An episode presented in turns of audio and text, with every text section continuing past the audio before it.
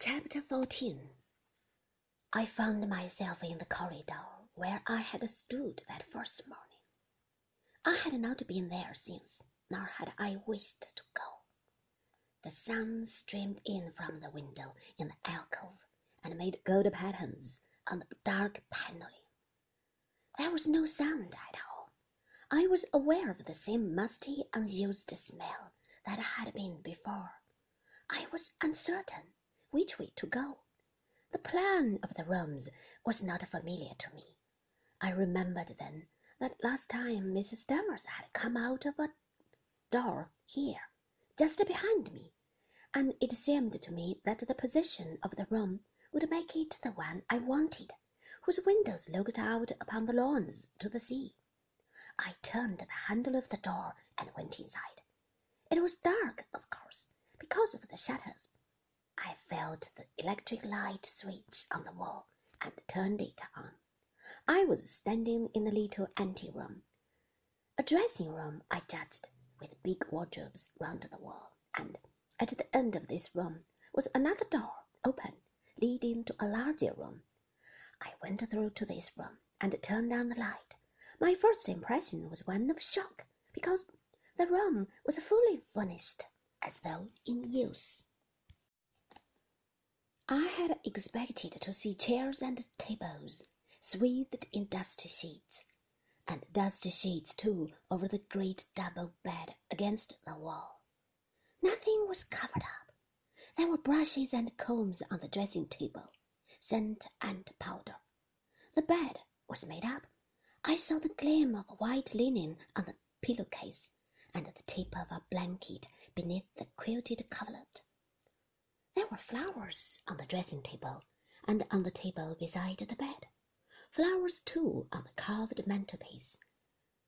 A satin dressing gown lay on a chair, and a pair of bedroom slippers beneath. For one desperate moment, I thought that something had happened to my brain, that I was seen back into time, and looking upon the room as it used to be before she died. In a minute, Rebecca herself would come back into the room, sit down before the looking glass at her dressing table, humming a tune, reach for her comb, and run it through her hair. If she sat there, I should see her reflection in the glass, and she would see me too, standing like this by the door. Nothing happened. I went on standing there, waiting for something to happen it was the clock ticking on the wall that brought me to reality again. The hand stood at twenty-five past four. My watch said the same. There was something thin and comforting about the ticking of the clock. It reminded me of the present, and that tea would soon be ready for me on the lawn. I walked slowly into the middle of the room. No, it was not used. It was not lived in any more. Even the flowers could not destroy the musty smell. The curtains were drawn and the shutters were closed. Rebecca would never come back to the room again, even if Mrs. Danvers did put the flowers on the mantelpiece and the sheets upon the bed. They would not bring her back. She was dead. She had been dead now for a year.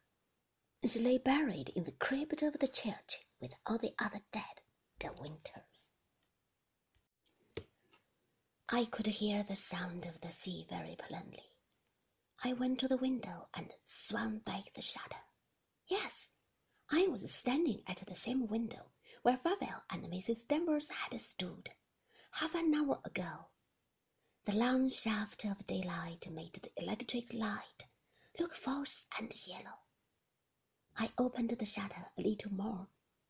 The daylight cast a white beam upon the bed. It shone upon the night dress case lying on the pillow. It shone on the glass top of the dressing table, on the brushes, and on the scent bottles. The daylight gave an even greater air of reality to the room.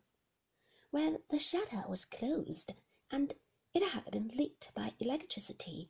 The room had more the appearance of a setting on the stage. The scene set between performances, the curtain having fallen for the night, the evening over, and the first act set for tomorrow's matinee. But the daylight made the room vivid and alive. I forgot the musty smell and the drawn curtains of the other windows. I was a guest again, an uninvited guest. I had stood into my hostess's bedroom by mistake. Those were her brushes on the dressing table. That was her dressing gown and slippers laid out upon the chair.